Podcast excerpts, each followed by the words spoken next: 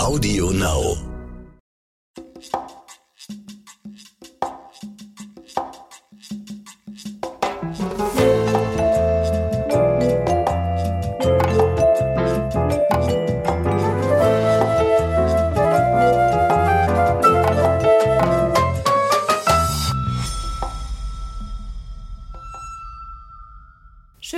Wieder dabei seid bei Crime and the City. Wir haben heute einen Fall, der wirklich seinesgleichen sucht im Sinne von Sinnlosigkeit sowie Brutalität. Also es ist wirklich ein Fall, der geht unter die Haut, oder Samina? Ja, absolut. Bei einem Horrorfilm hat man äh, kein krasseres Drehbuch. Also es ist wirklich äh, äh, eigentlich kaum vorstellbar, die Tat. Es handelt sich wirklich um eine Bluttat unter Schülern. 14 äh, und 15 Jahre alt sind die Beteiligten und äh, eine Berliner Schülerin wurde vor drei Jahren von ihrem Mitschüler einfach mal wirklich niedergemetzelt. Die Täter und Opfer sind beide noch sehr jung. Schulumfeld, ich meine, Mobbing kennt man in der Schule. Wir äh, fangen mal ganz kurz an. Lass uns erstmal darüber sprechen. Wer ist denn Kaira, das Opfer. Ja, also äh, Kaira ist im Prinzip ein, äh, was mir erzählt wurde und ähm, äh, weil selber kennengelernt habe ich sie natürlich leider nicht, aber äh, scheint eine ganz normale Berliner Schülerin gewesen zu sein. Äh, äh, sie war 14 Jahre alt, äh, als sie sterben musste. Ihr Hobby war Eisschnelllaufen. Ähm, äh, Im Prozess wurde dann auch über sie gesagt, also wurde sie auch von Mitschülern und Freundinnen, sie hatte einen großen Freundeskreis als lebenslustiges, junges, äh, aktives Mädchen beschrieben, also ohne große Auffälligkeiten, so wie man sich eine 14-Jährige in dem Alter vorstellt. Kaira hat mit ihrer Mutter im Berliner Stadtteil Althöhn-Schönhausen gelebt. Hm? Mutter war alleinerziehend. Ähm, der hat im Sportverein Eisschnelllauf gemacht, hast du ja gerade schon gesagt, ist im Januar äh, ihres Todesjahres äh, sogar noch Meisterin über 1500 Meter geworden in ihrer Altersklasse. Also ähm, war sportlich sehr aktiv und klingt ja nach einem ganz normalen Mädchen eigentlich. Sag ich ne? ja. Also äh, sportlich war sie und äh, war sie wohl sehr erfolgreich und ambitioniert, gerade in der letzten Zeit. Und genau, was du ansprichst da mit Elternhaus, würde ich auch als absolut normal beschreiben. Also klar, sie ist ähm, mit ihrer äh, Mutter, also ihre Mutter war alleinerziehend, äh, allein alleine aufgewachsen. Äh, ein Vater hat nie eine Rolle gespielt, wollen wir auch gar nicht, müssen wir auch gar nicht weiter thematisieren. Ähm, aber das ist ja heute A, keine Seltenheit mehr. Ähm, es gibt ja. so viele Alleinerziehende und ähm, auch sonst kann man, glaube ich, über das Verhältnis der beiden sagen, äh, ganz normal. Es gibt Höhen und Tiefen, wie in jeder Beziehung kennt man. Man streitet sich mal mit seinen Eltern oder auch nicht. Also da gab es auch keine Auffälligkeiten. Hm. Kaira hat die achte Klasse einer Gemeinschaftsschule in Lichtenberg besucht. Mhm. Ähm, die Schule, auf die auch der Täter gegangen ist. Jetzt wollen wir ganz kurz mal erzählen, was ist Kaira am 7. März 2018 passiert?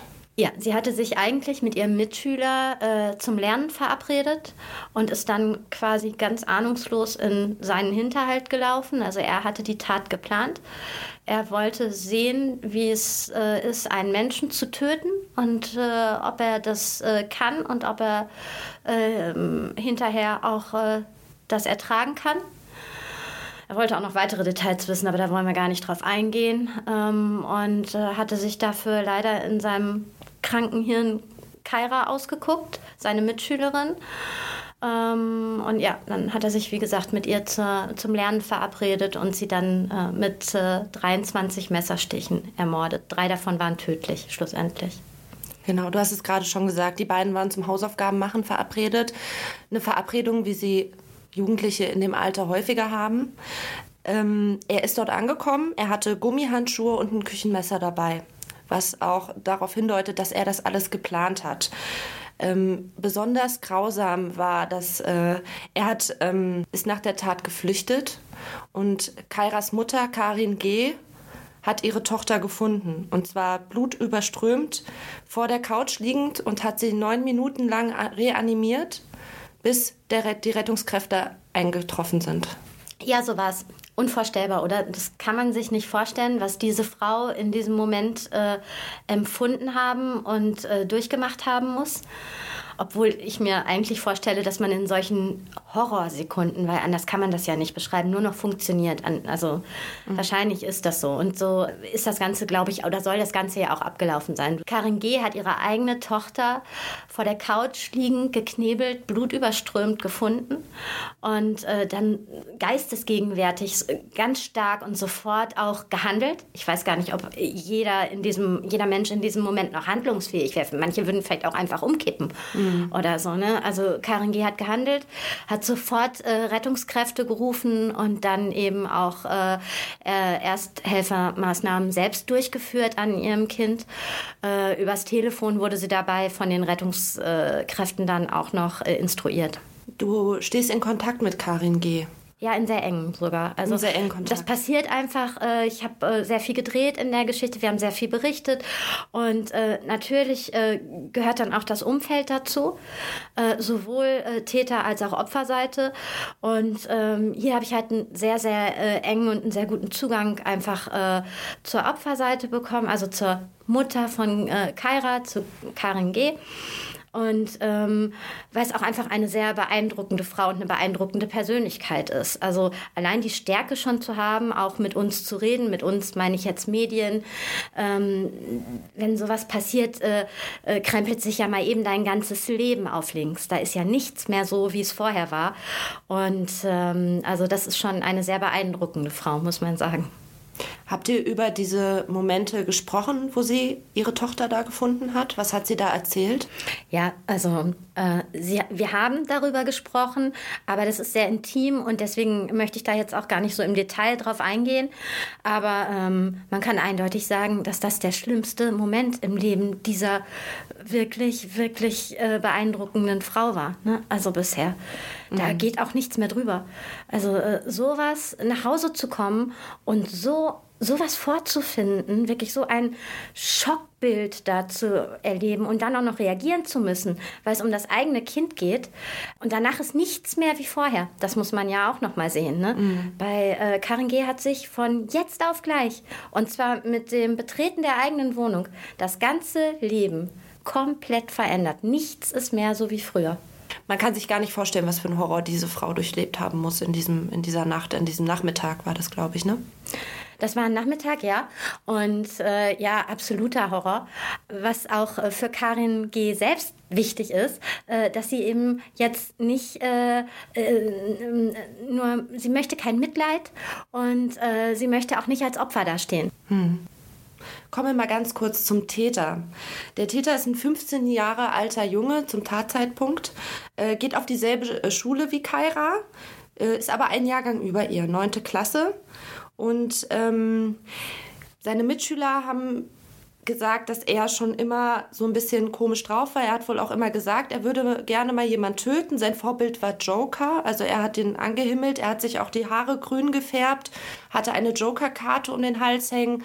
Ähm, da frage ich mich ja immer, wieso kriegen Lehrer und, und so das nicht mit? Naja, der so? Film kam ja auch vor drei Jahren raus, ne? Mhm. Man, und da gab es ja bei vielen auch so eine Faszination, ne? Um dieses, äh, so eine Mordlust und so. Also es hat, glaube ich, viele auch fasziniert. Deswegen da jetzt so sofort auf einen Psychopathen oder so zu schließen, ne? Schwierig. Wollte ich gerade sagen, auf dem Schulhof wird ja auch viel geredet. Also mhm. da nimmt man ja auch nicht immer alles ernst als Jugendlicher. Ähm, und du sagst es gerade, der Hype war da. Ähm, wie war denn die Beziehung zwischen, ähm, wir nennen ihn jetzt mal Hannes und Kaira? Äh, ja, genau. Man darf den richtigen Namen des Täters nicht sagen. Äh, da hat sich sein Anwalt damals sehr für eingesetzt und äh, die ganzen Medien äh, abgemahnt. Äh, deswegen nennen wir ihn Hannes. Man kann über den 15-Jährigen äh, generell sagen, dass er einen Lauf bei Frauen hatte, also oder bei Mädchen. Er war recht beliebt also war auch so ein bisschen so ein Typ äh, Schönling oder wie Kontakte von mir immer gesagt haben, das ist ja so ein Bo. äh, also ja, er sieht, ähm, sieht nicht schlecht aus und äh, wie gesagt, viele Mädchen fanden ihn wohl gut und attraktiv. Ähm, zu Kaira soll das Verhältnis aber eher äh, äh, normal gewesen sein. Also Kaira hat ihn weder angehimmelt, noch äh, haben die beiden irgendwie eine Beziehung gehabt oder so. Man hat sich wirklich lediglich zum Lernen getroffen. dass er eine Wirkung auf Frauen hatte, das ähm, merkt man auch an einem Prozess, der jetzt läuft. Ähm, da kommen wir später drauf. Da mhm. geht es nämlich um noch eine, ein weiteres junges Mädchen, was er quasi eingespannt hatte. Das erzählen wir dann später. Mhm. Ähm, er ist ja relativ schnell dann auch äh, gefasst worden und festgenommen worden beim Prozess gegen ihn. Da wurde die Öffentlichkeit ausgeschlossen. Ja. Was bedeutet das denn eigentlich? Naja, das ist in diesem Fall natürlich passiert, weil sämtliche Beteiligte äh, minderjährig waren. Ne? Sowas passiert äh, zum Jugendschutz und muss man ganz klar sagen, weil natürlich auch Prozesse in der Regel gerade im Jugendstrafrecht äh, dazu sind, die Jugendlichen äh, zu belehren und eben nicht zu bestrafen. Also also bestenfalls bekommt man sie über einen fairen Prozess und eine faire Strafe wieder in die Gesellschaft eingegliedert und äh, schafft da äh, eben nicht eine totale Abgrenzung beziehungsweise eine totale auch soziale Ächtung, die in diesem Fall, der ja medial für sehr, sehr großes Interesse und Aufsehen ähm, gesorgt hat, vielleicht passiert wäre. Andersherum war es aber so, du sagst es gerade, es findet sogar noch ein Prozess, natürlich auch wieder äh, Jugendstrafrecht, auch wieder unter Ausschluss der Öffentlichkeit Öffentlichkeit in diesem äh, Umfeld gerade statt. Und da ist es so, dass die Presse wirklich sehr harsch weggebissen und ferngehalten wird, weil das jetzt nur noch ein eine, ähm, ist ein bisschen juristisch kompliziert, aber nur noch ein, ein Folgeprozess auf diese Haupttat ist quasi, ja. Also diese Haupttat, die war schon, wurde schon als so grausam, so schlimm und so gravierend und auch von öffentlichem Interesse dann eingestuft, dass wir Medienvertreter wenigstens vor Ort sein durften. Mhm. Wenn natürlich auch nicht im Saal, aber man durfte sich wenigstens im Gerichtsgebäude aufhalten und wurde da nicht komplett äh, ausgeladen. Wer mit in den Saal durfte und wer natürlich auch jeden Tag da war, war Karin G., Kairas Mutter. Ja. Was, du hast mit ihr drüber gesprochen. Wie war das damals für sie, dem Täter gegenüberzutreten? Ja, natürlich äh, kräftemäßig eine unfassbare Anstrengung für diese Frau. Ne? Also äh, das muss man auch ganz klar sagen. Ne? Sie, äh, ohne äh, psychologische Hilfe ist so ein Prozess überhaupt nicht durchzustehen. Für Karin G. war der Prozess unfassbar schwer. Natürlich war es genauso wichtig für sie, äh, anwesend zu sein und äh, eben auch für ihre Tochter Kaira stellvertretend dort zu sitzen und äh, den Prozessbeteiligten, dem Täter, den äh, ganzen Alibigebern und so weiter ins Gesicht zu gucken und eben auch Präsenz zu zeigen. Aber das war natürlich emotional, glaube ich, das Härteste, was du als Mutter durchstehen kannst. Zumal ja auch, muss man sagen, vom Täter nicht viel Gefühlsregungen kam. Ne? Also äh, der hat sich ja weder eingelassen, er hat nicht mit dem Psychologen gesprochen und so weiter. Bei dem Motiv musste ich ehrlich gesagt ein bisschen schlucken. Er hat ja ein Teilgeständnis gemacht und er hat gesagt, er hat es wirklich aus reiner Mordlust gemacht. Er wollte sehen, wie er selber damit klarkommt, jemanden umzubringen. Ja. Das muss man mal so stehen lassen. Ja, das, also da fehlen einem die Worte. Ne? Wenn du jetzt vorher, du hast es ja schon erzählt mit der äh, Joker-Faszination. Ähm, wie gesagt, das kann man nicht anders sagen. Das ist, äh, das ist, in, also ich würde es so sagen und ich bin wirklich keine Psychologin, aber in meinen Augen, in meinen ganz äh, simplen Worten kann ich dazu nur hochgradig krank sagen. Also Soziopath oder ja. Psychopath. Ja. Wer hat solche Gelüste? Wer hat überhaupt solche Gedanken? Äh, geschweige denn, dass man die dann noch in die Tat umsetzt. Also aber umso schwieriger bestimmt auch für Karin G., sich das alles anzuhören, oder? Ja. Vor allen Dingen mit, dem, mit dieser Begründung ist ihre Tochter getötet worden. Also. Ja, ist ja keine Begründung. Ja. Was soll das? Das ist ja Blödsinn. Also äh, nur weil irgendjemand sagt, ich habe Mordlust und sich die Kleine ausguckt, äh, das, äh, das, hätten ja auch du oder ich sein können oder äh, was weiß ich wer. Also das ist ja so, äh, so zufällig, wie tragisch, wie grausam, wie unvorstellbar, wie irre. Also mir fehlen da auch wirklich die Worte, weil ich auch einen Fall, der so, also das zeigt das wirklich, ne? diese Willkür und, ähm, und auch also, die Sinnlosigkeit wirklich auch. Ne? Dieses junge 14-jährige Mädchen, ganzes Leben noch äh, vor sich, musste sterben. Und ähm, ich weiß nicht, wir kommen ja jetzt wahrscheinlich auch noch zu, dem, zu der Strafe, du hast sie gerade schon gesagt, die der Täter bekommen hat. Schlussendlich sind es neun Jahre geworden. Jetzt können wir uns alle ausrechnen, der war zur Tatzeit 15. Das heißt, wenn er wieder rauskommt, ist er 24. Das ganze Leben noch vor sich. Das ganze Leben noch vor sich. Er hat auch behauptet, im, während des Prozesses, sie hätte es von ihm verlangt. Das war seine Verteidigungsstrategie. Kyra hätte von ihm verlangt, äh, dass er sie umbringt. Ja, es konnte auch schön im Prozess dann widerlegt werden. Ganz viele Mitschüler haben sie als absolut lebenslustiges, äh, fröhliches ähm, Mädchen beschrieben. Natürlich hast du, ich meine, die war 14. Natürlich hast du da auch mal schlechte Tage. Natürlich hast du vielleicht auch den ersten Liebeskummer oder so. Oder was weiß ich, schlechte Note in der Schule. Vielleicht auch mal Streit mit der Mutter. Das ist, gehört ja zum normalen Teenagerleben dazu. Klar hatte Kaira Höhen und Tiefen. Aber ähm, also eine, eine schwere Depression oder sogar eine Todessehnsucht, die äh, konnte man ganz klar ausschließen. Und ähm, er hat das ja, glaube ich, vor Gericht dann wirklich, äh, also er hat verschiedene Theorien da aus dem Ärmel geschüttelt, die auch in Frage hätten kommen können. Also einmal hätte er Kara ja nun Gefallen tun wollen, weil die ja selber nicht mehr gewollt hätte und so. Und dann gab es noch andere, äh, andere Ausreden, aber die sind dann alle in der Luft zerplatzt. Also die ließen sich alle nicht halten. Wie war das denn für Karin G., diesem Menschen gegenüberzutreten, der ihre Tochter ermordet hat? Ja, für Kairas Mutter war das natürlich äh, so notwendig wie auch grausam den ganzen äh, Beteiligten, hauptsächlich natürlich äh, dem Täter selbst gegenüber zu sitzen und auch das Ganze nochmal zu hören, was passiert ist. Ne? Also äh, Kaira wird immer bei ihr sein, denke ich. Und äh, deswegen war es auch so wichtig für Karin G., diesen Prozess wirklich, sie hat ihn ja ähm, von Tag 1 an miterlebt und äh, bis zum Schluss auch durchgestanden. Und ich, ich glaube, es war wirklich wichtig für sie, da stellvertretend für ihre Tochter zu sitzen, ihrer Tochter wirklich äh, ein Gesicht zu geben, da nochmal auch natürlich äh, eine Stimme. Und ähm, sie hat zum Beispiel ähm, äh, an jedem Prozesstag äh, Kleidung von ihrer Tochter angehabt zumindest einen Schal dabei gehabt oder so. Er hat eine Jugendstrafe von neun Jahren bekommen.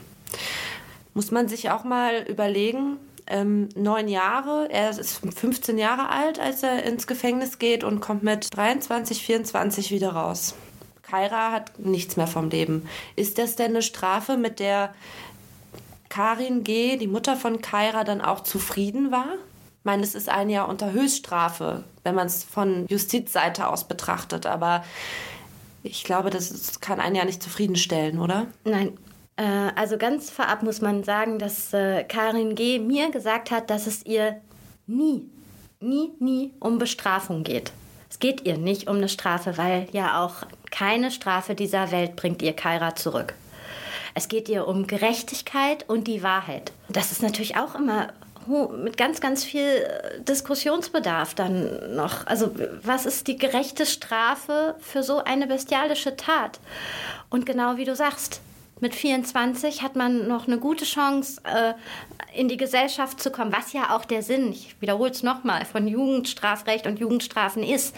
Die Täter sollen irgendwann wieder ins normale Leben eingegliedert werden oder es äh, eingegliedert werden können, zumindest. Und ähm, aber so ist es dann eben auch. Das ist ja schon fast etwas bitter auch zu ertragen. Muss man als, wenn man die ganze menschliche Komponente wirklich betrachtet, äh, dieser äh, junge Mann mit 24, dem steht dann die Welt wieder offen.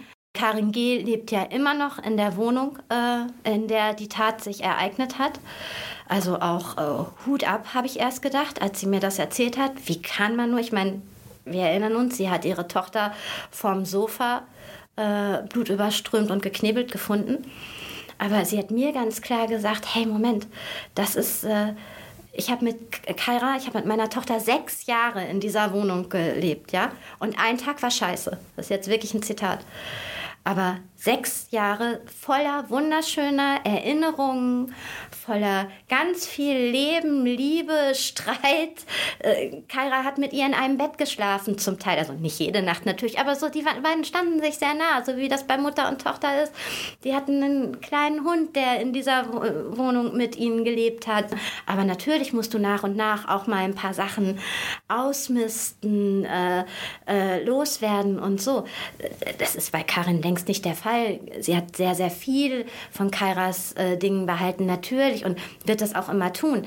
Aber äh, wir haben uns schon die Frage gestellt, wann ist denn der richtige Zeitpunkt, zum Beispiel die Zahnbürste von jemand, der nie wieder, nie wiederkommt, der für immer weg ist, wegzuschmeißen. Kannst du dir das vorstellen, wie schwierig das ist? Boah, nee.